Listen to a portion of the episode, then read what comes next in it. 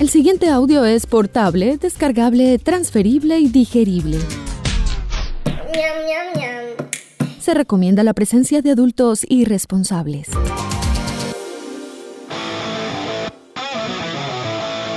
Este programa no contiene consejos para enriquecerse o hacerse famoso o fit sin hacer ningún esfuerzo. A nuestros invitados les toca trabajar, digamos que de forma orgánica. Si busca guías de autosuperación, cadenas de oración o esquemas para vender humo, continúa el scroll. Tal vez encuentre algo más abajo, o alguien, o alguno. ¿Qué tal un pastor? A partir de este momento usted se encuentra en la casa, otra forma de decir presente. Una producción de Gabriel Posada in the House para la humanidad agobiada y doliente de todo el continente. Dímelo, Gabo. En 1988, el dúo Milli Vanilli conquistaba rápidamente las listas del mundo con su primera canción Girl You Know It's True. A los adolescentes que corrieron a buscar su primer álbum, lanzado al final de año, a la industria del disco y hasta la academia, que los premió como mejor nuevo artista del año 1989 con el Grammy, por encima de músicos reales debutantes como la cantante Nene Cherry, el dúo de folk rock Indigo Girls o el rapero Tone Lock.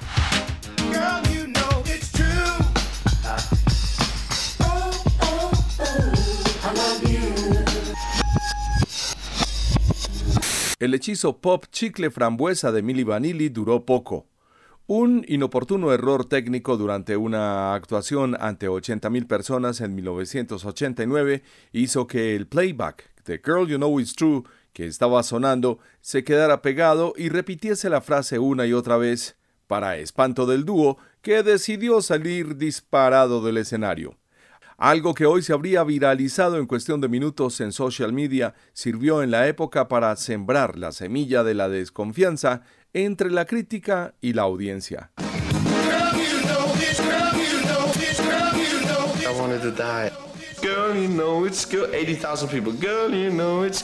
Habla Gabriel Posada, y esta es la historia del productor Fran Farian y la era del fraude. Más lector es tu nuevo mundo de conexión con los libros y su lectura, experiencias y hábitos. Leer, aprender y emprender. Una librería para todos los lectores y no lectores que quieran recrear y construir nuevas historias con criterio. Ven y encuentra el libro que puede cambiar y dar vida a tus sueños en Parque Comercial Florida. Y recuerda, lee un libro siempre. Una presentación de flycolombia.com.co. Hazte un impresionante tour en un poderoso helicóptero por el cielo de la Comuna 13 de Medellín, partiendo desde el aeropuerto Olaya Herrera por 450 mil pesos. O vuela en helicóptero por Medellín en compañía de las personas que más quieres en una fecha importante o en una ruta urbana privada por 2.550.000 pesos. Celebramos 10 años por todo lo alto. Más información en flycolombia.com.co.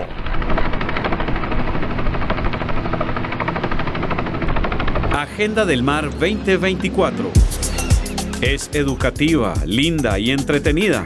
Además, un regalo con propósito. Propósito. 366 días de conexión con los océanos. Con los océanos. Cómprala ya en el 318-344-2072 o en el 604-444-2024. Y agendadelmar.com. Y ahora un par de recomendaciones. Para una mejor experiencia sonora en este podcast, me gustaría que comenzaras a seguirme suscribiéndote al programa en tu plataforma favorita. Si es Spotify, asegúrate también de calificarlo y activar la campanita.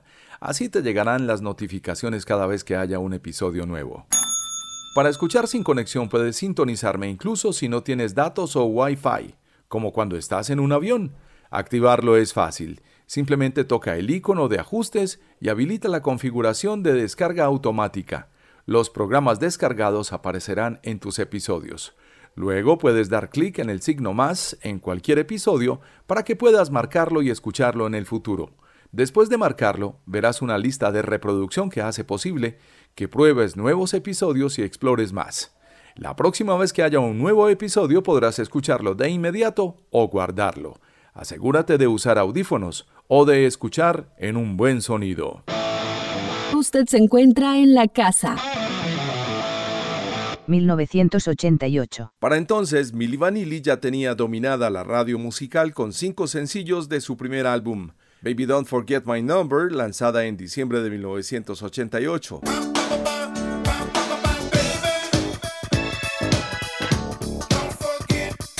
La balada Girl I'm Gonna Miss You de julio de 1989.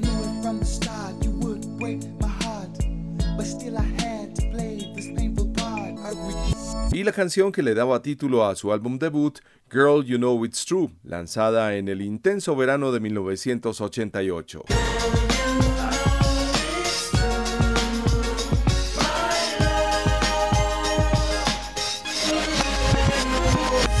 Su álbum debut en Europa, el mismo inicial pero ampliado, All or Nothing, incluía los sencillos Baby Don't Forget My Number y Blame It on the Rain, compuesta por nadie menos que Diane Warren. Así que, 10 años más tarde, Milli Vanilli y Aerosmith tendrían algo en común.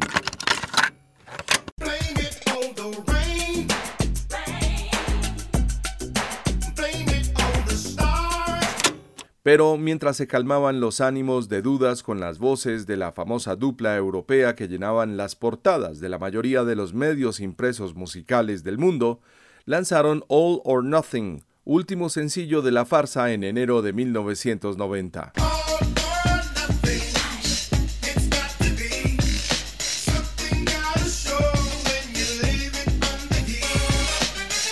A finales de ese año, lleno de canciones similares en los listados, admitirían abiertamente al periódico New York Times que no eran ellos quienes cantaban en las canciones de Milli Vanilli. Les perseguían denuncias de uno de los cantantes que sí ponía las voces a sus hits y el premio Grammy como mejores nuevos artistas del año 1989 les fue retirado cuando saltó el escándalo.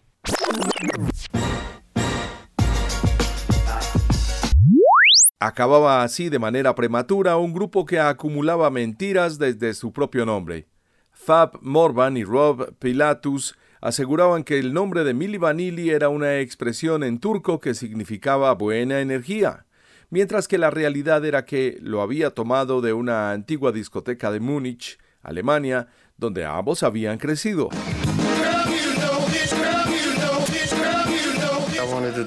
No hubo que esperar mucho a que el escurridizo productor apareciera, pues figuraba en los créditos de todas sus canciones, al menos de las más exitosas de 13 que componían su álbum debut, menos en Girl You Know It's True. Y por si fuera poco, allí hay un cover de su antiguo grupo Bonnie M, Ma Baker.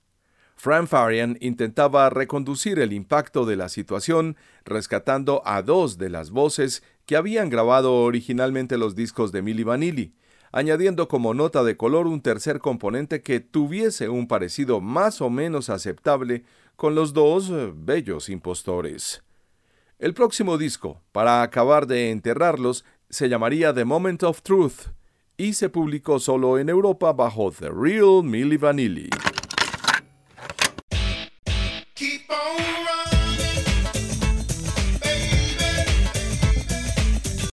Para el mercado de Estados Unidos, Farian no quiso volver a utilizar el nombre de Milli Vanilli porque había ocasionado un buen número de denuncias por fraude y una avalancha de devoluciones de discos y cassettes.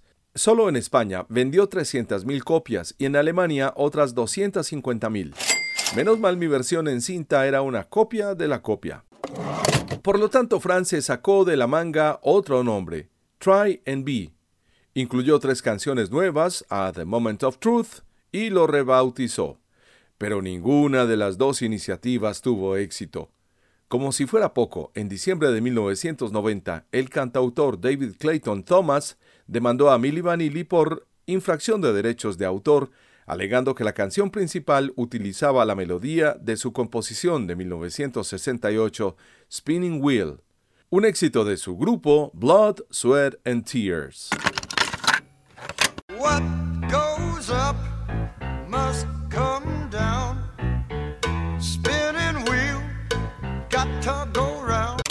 Y se parece. Por supuesto, Rob y Fab se fueron derrotados a California a buscar nuevo manager y decidieron intentarlo con sus propios nombres. El disco de Rob y Fab fue un fracaso absoluto, que solo consiguió vender 2.000 copias. Años después volverían a intentarlo con el productor que les había llevado a la fama, pero era demasiado tarde. Rob Pilatus se había sumergido en una espiral de drogas y alcohol que le llevaría primero a la cárcel y luego a morir por sobredosis accidental en 1998.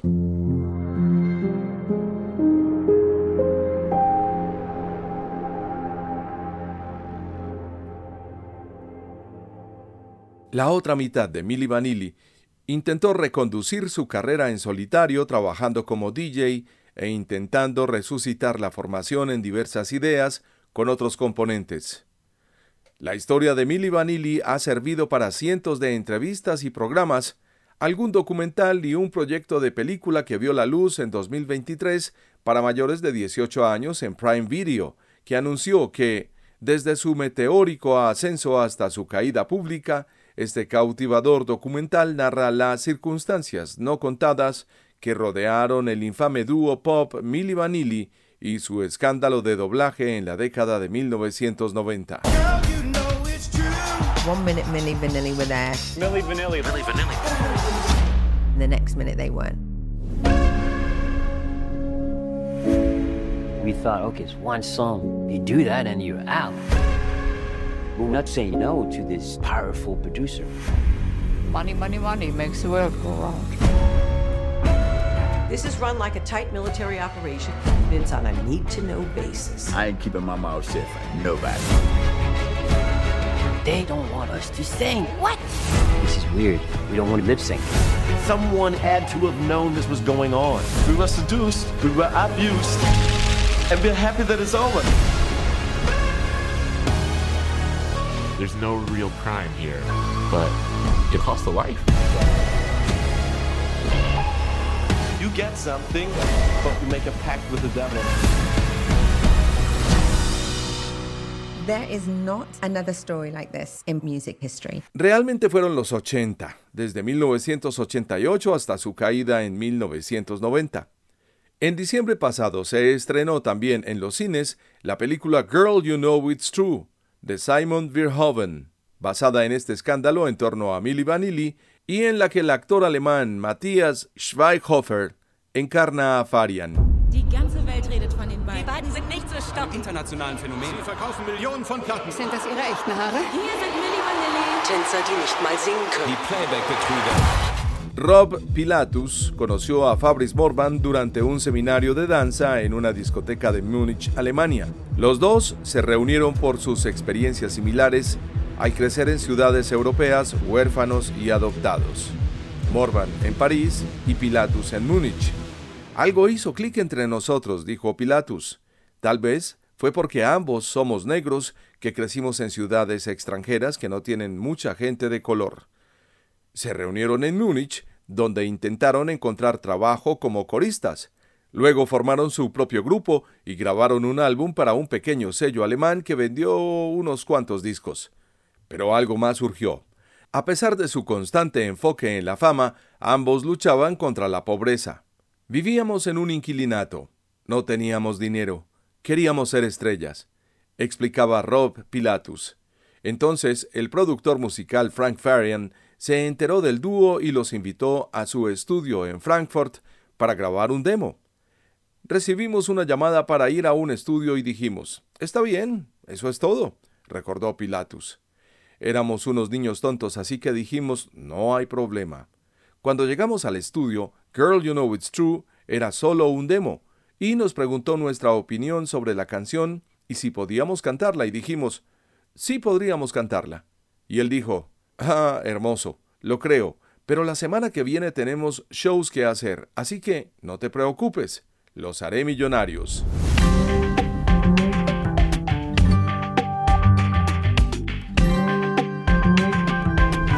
Gabriel Pegado en la casa. Farian firmó un contrato con el dúo, que ambos firmaron sin que ninguno de los dos entendiera los términos y condiciones, en enero de 1988, obligándolos a grabar 10 canciones al año. Sin embargo, el canto del grupo en el estudio de grabación no impresionó a Farian. Estos dos muchachos entraron al estudio, grabaron, pero no tenían suficiente calidad, afirmó más tarde. La mezcla final del sencillo Girl You Know It's True fue terminada por artistas de estudio, incluidas Charles Shaw, John Davis, Brad Howell y las hermanas gemelas Jody y Linda Rocco, entre marzo y abril de 1988.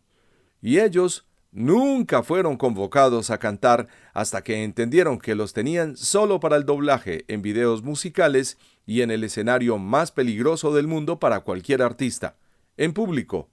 Pero con adelantos de 20 mil dólares en el bolsillo cada uno, no les duró mucho el estrés. Farian le dio a su nuevo proyecto el nombre de Milli Vanilli con Millie, tomado del apodo de su entonces novia Ingrid Segith, y Vanilli, agregado para sonar como la banda británica Scritti Politti, una de New Wave synth pop formada en 1977 en Leeds, Inglaterra, y liderada por el letrista y guitarrista Green Guardside.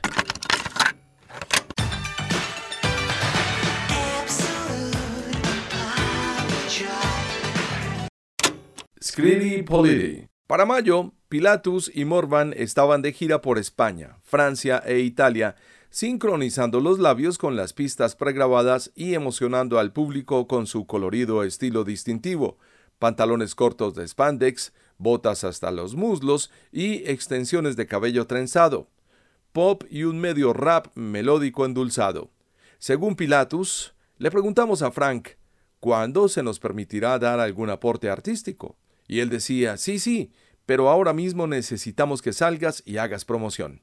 La primera señal pública de que el grupo estaba doblando se produjo el 21 de julio de 1989, durante una presentación en vivo para MTV en el parque temático Lake Campounds en Bristol, Connecticut. Julie Brown, who used to work for MTV, ran after me. I didn't want to go back to stage. I had enough. 80,000 people waiting. I said, I have enough. I quit. También fue la última. Mientras que actuaban, un problema en el disco compacto provocó que la grabación de la canción Girl You Know It's True se pegara y saltara, reproduciendo repetidamente la línea parcial Girl You Know It's True a través de los parlantes.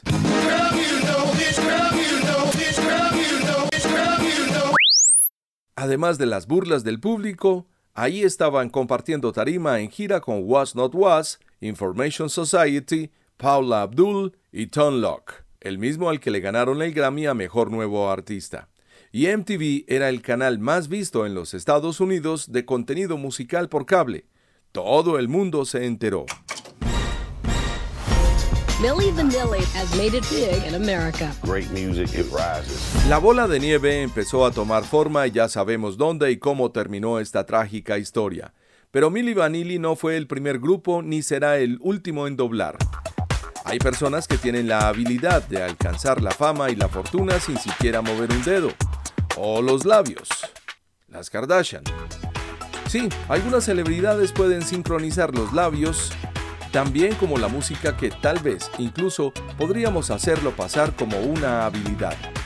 Después de todo, no es tan raro que los cantantes utilicen pistas de acompañamiento, especialmente cuando hay un gran estadio al aire libre con viento u otros factores que podrían afectar la calidad del sonido, como recientemente Madonna en vivo, que se le perdió el micrófono, o la artista famosa en Instagram que le canta a la botella en vez del micrófono.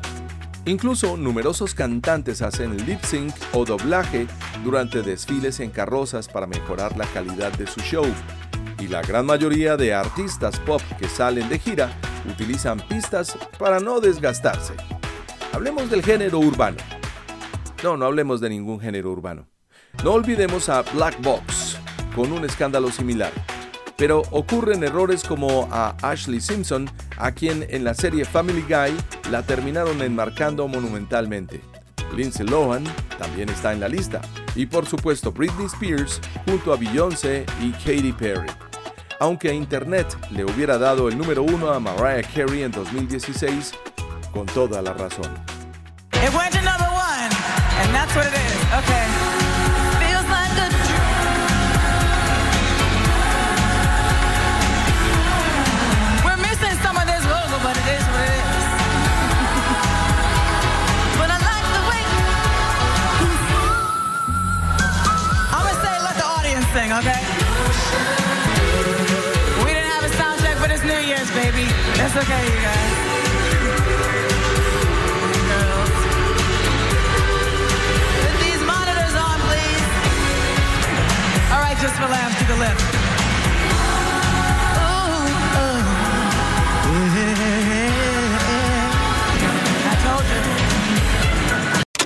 Ay, Mariah. Algunos son simplemente cínicos y a Milli Vanilli los empujó la ambición de Fran Farian, quien ya lo había hecho aún después y lo volvió a hacer. Fran Farian murió este 23 de enero de 2024. Era además de cantante y productor discográfico, el alemán que fundó el clásico grupo disco pop Boney M, especializado en rhythm and blues, reggae, disco y funk en 1976 que llegó a vender 150 millones de álbumes y 60 millones de discos.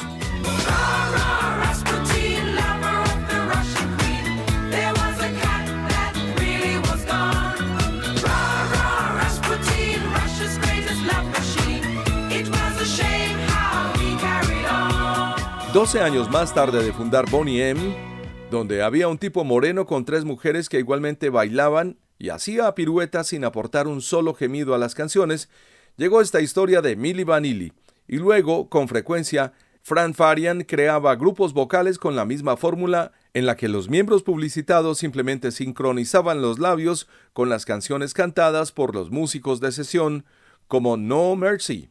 Sí, un trío de cantantes americanos que fueron reunidos originalmente en Alemania por Farian, formado por Marty Citron, nacido en el Bronx, y los hermanos gemelos Ariel y Gabriel Hernández, oriundos de Miami.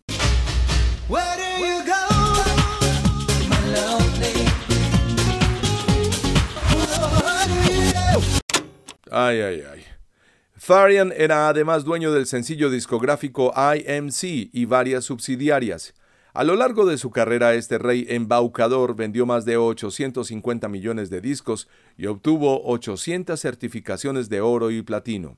Nació bajo el nombre alemán de Franz Reuter en Kiern el 18 de julio de 1941. Él y dos hermanos fueron criados por su madre. Su padre murió en la Segunda Guerra Mundial antes de su nacimiento. Se formó como cocinero antes de descubrir el rock and roll, cambiarse el nombre a Frank Farian y formar una banda llamada Frankie Boys Shatten, lanzando su primer sencillo Shouting Ghost en 1964, lo que explica gran parte de esta historia porque fracasó.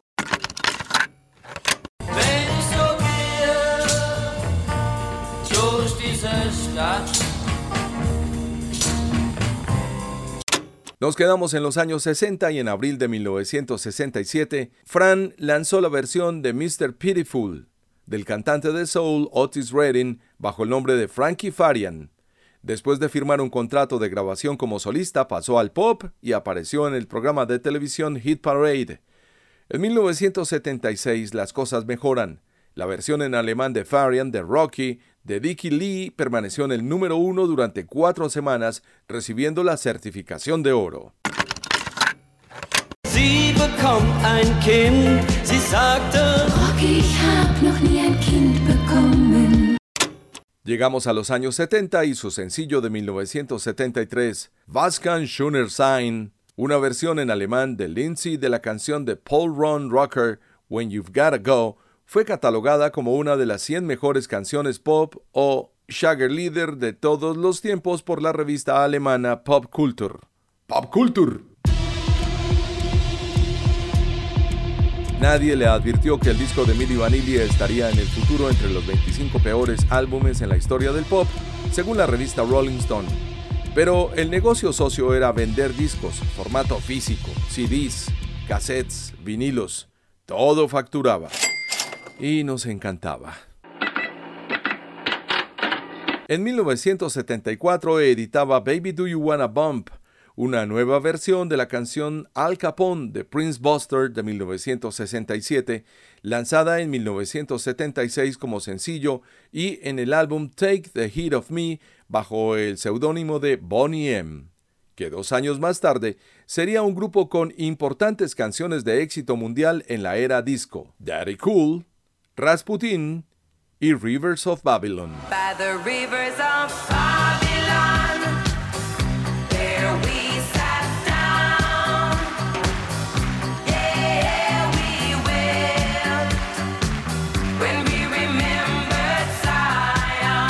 Bueno, realmente este también era un cover.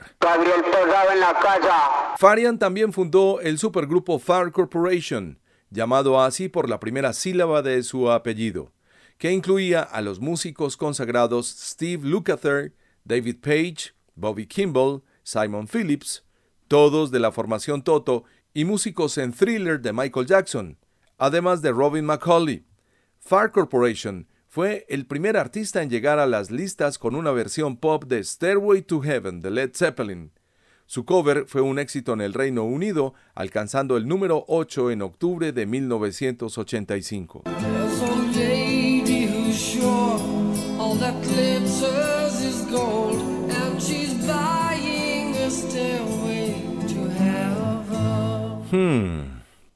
Un año más tarde, en 1986, Fran Farian produjo y mezcló el quinto álbum del cantante Meat Loaf, Blind Before I Stop, un disco que preocupó a la crítica porque al álbum le faltaba el característico sonido influenciado por Gene Steinman al incorporar acordes de sintetizador y samples. Allí también cantó los coros en el sencillo principal del álbum, Rock and Roll Mercenaries, que fue acreditado a Meat Love junto con John Parr.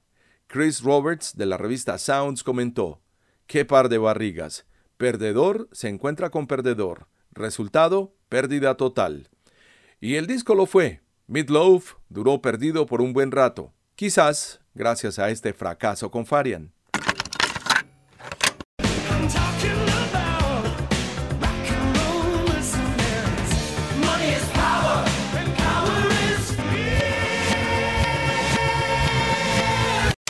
En noviembre de 1990, Farian confesó finalmente haber orquestado los acontecimientos que condujeron al escándalo de Milli Vanilli. Como productor reunió un grupo de músicos de sesión y lo encabezó con los mencionados bailarines físicamente atractivos Robert Pilatus y Fabrice Morvan. Después de una actuación en 1989 en la que ese error en la pista de acompañamiento reveló por primera vez que los cantantes habían estado doblando, Farian confirmó más tarde a la prensa que otros habían cantado en los álbumes. El premio Grammy de 1990 de Milli Vanilli al mejor artista nuevo fue revocado y se presentaron al menos 26 demandas en los Estados Unidos en virtud de las serias leyes de protección contra el fraude al consumidor de ese país, el disco terminó con un sticker que decía los nombres de los verdaderos cantantes en la portada. Y eso no es todo. Lo siguiente tuvo casi el mismo alcance, pero ningún premio Grammy. Tras la controversia de Milli Vanilli, Farian desarrolló grupos del género Eurodance a mediados de los años 90 similares como Le Click y La Bouche.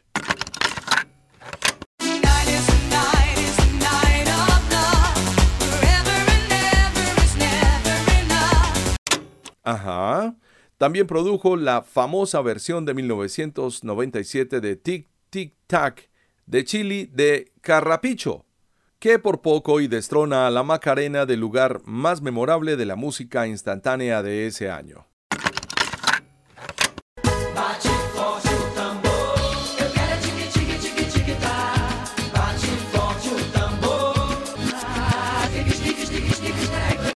De no creer, Parece que todos los caminos hacia la masiva y millonaria música desechable pasaban por el frente de la mansión Farian. ¿Y qué recuerda Mario Lontano, además del fenómeno insoportable del carrapicho en la radio local? Te cuento, cuando yo era empleado de la industria fonográfica, fue algo maravilloso. Allí llegó un producto llamado el carrapicho. El carrapicho llegó en video, y llegó en CD. Pero nosotros hicimos con un grupo de baile de niñas y jóvenes para que fuéramos a diferentes colegios e universidades de aquí de la ciudad de Medellín y colocábamos el equipo y eso fue una locura. La gente bailaba el carrapicho tanto en los colegios, en las universidades y en las discotecas. Fue un fenómeno genial donde se vendió millones de copias de este baile que todavía quedó en el corazón de los antioqueños y de Colombia y del mundo. Se los dice su amigo Mario Lontano.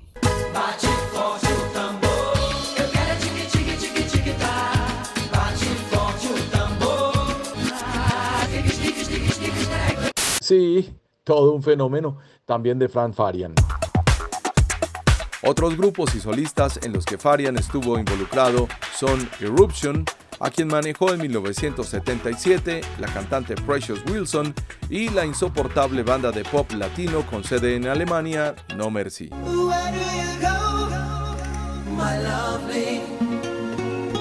En 2006, a Fran Farian se le atribuyó el mérito a coescribir la canción Doing Fine con los productores británicos Nathan Thomas y Carl Cox para el cantante pop australiano Peter Wilson, que se lanzó inicialmente en el Reino Unido en abril de 2007 y esa fue la última vez que estuvo en las listas musicales.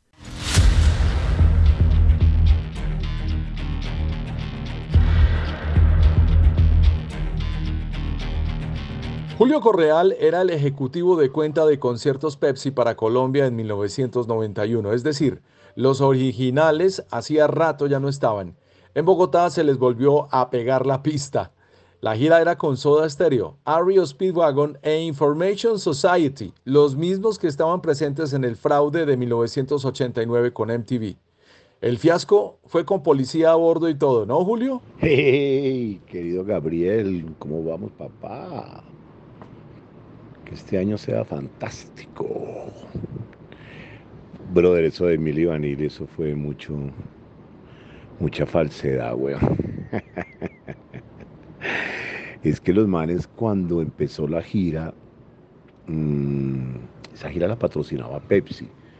Por eso yo terminé involucrado ahí dentro de la gira, porque en ese entonces yo era el ejecutivo de cuenta de conciertos Pepsi en la agencia MPC Publicidad y por eso me vi involucrado en, el, en la gira, no estaba realmente en la parte de eh, contrataciones, pero sí como sponsor, pues mi, mi, labor era como hacerme simpático con los artistas, lograr que ellos eh, pues eh, conocieran la marca y supieran que Pepsi estaba involucrado, entonces pues buena onda con todos siempre y, y más los Soda y bueno, los negros, pero es que esta gira empezó y, y en Bogotá si no estoy mal, empezó en Bogotá y, empezó con que se le saltó la, la pista a los manes acá y los manes subieron tarde al escenario y pues ya desde ahí todo el mundo se dio cuenta de la farsa tan hijueputa que se estaba armando. Además yo creo que los manes como decían, no tenían que cantar ni nada, se pegaron una rumba a la berraca, weón, pero una rumba a la berraca. Yo, yo me acuerdo que, que me habían autorizado viajar con la banda, pero, pero para Cali no, por ejemplo. Entonces, eh, un amigo de Medellín, del, del, Blue Rock, eh, Pipe, si no estoy mal, me invitó, me dijo, vámonos para Cali, hermano, vamos a seguir la rumba allá en Cali con, los, con esta gente. Entonces, no fui, efectivamente, Gustavo Cerati eh, bajó en Medellín, ya cuando llegamos a descansar allá a la piscina del, del Inter, bajó con la camiseta I am the real Mini Vanilli, que eso ya era un goce muy bravo, porque todos estábamos en la piscina, marica, estaban los Mini Vanilli, estaban todos. Entonces eso fue un goce muy bravo. Llegamos a Cali y a mí me tocó, ellos vieron que yo no tenía hotel y ellos me dijeron, ven Julio, vente, nos quedamos en el Hotel Torre de Cali, que son unas habitaciones inmensas, y me invitaron a quedarme ahí con la habitación, en la habitación de los Mili Vanilli esa noche. En Medellín pues estuvo bien, ahí se subieron, hicieron la payasada, una rumba a la puta, y llegamos a Barranquilla, en Cali, perdón, Cali, Medellín, y llegamos a Barranquilla, y en Barranquilla ya los manes no se querían subir. Yo no sé si era por la rumba o porque ya estaban tan desenmascarados que les daba pena subir allá a payasear. El caso fue, huevón, yo me acuerdo mucho, que le tocó llevar a la policía al camerino. Entonces no sé si los manes estaban entre pasados de fiesta o apenados con el público, pero en todo caso los manes no se querían subir. Y tocó echarle la policía, weón. Y los manes apenas vieron policías armados, de una vez se echaron para arriba y se echaron la payasada. Pero, pero yo creo que ese ha sido el fiasco más grande en la historia de la música, porque haber logrado engañar a la academia de los famosos Grammy, que le hubieran dado un Grammy eh, pues es inaudito, ¿no? O sea, realmente loca la vaina, pero efectivamente estuvieron acá compartiendo con Soda Stereo cuatro escenarios de, de Colombia. Los Real Milli Vanilli. Los reales, papá. Mil gracias, Julio Correal, desde Péguelo, el podcast. Un abrazo, bacán. Otro dato importante de esa historia es que era un festival y estaba a bordo Franco de Vita, quien fue el que terminó, al parecer, viniendo a Medellín junto con Soda Stereo y Ario Speedwagon. De ahí hay una anécdota muy triste que cuentan mis amigos de radio, porque yo no estaba en la ciudad, que a Kevin Cronin le pegaron un monedazo en la frente. Y bueno, yo creo que los que se enrumbaron en el Hotel Intercontinental así hasta el final, como son las fiestas de julio, fueron los músicos de Milli Vanilli y tal vez sus ejecutivos, porque Fab y Rob ya llevaban un año lejos de esa organización.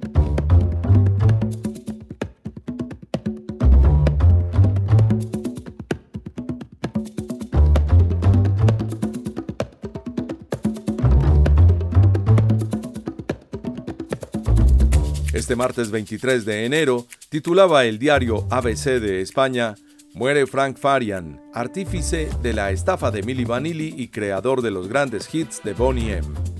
El compositor y productor, que también trabajó con Stevie Wonder y Meat Loaf, intervino en discos que vendieron 800 millones de copias. Frank Farian, el productor alemán del escándalo de Milli Vanilli, se hizo rico con Boney M y conocido como The Hitman, murió a los 82 años y deja una reflexión agridulce sobre lo que conocemos como industria de la música.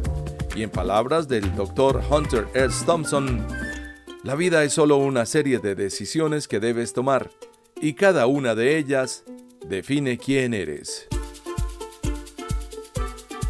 Soy Gabriel Posada, en la casa.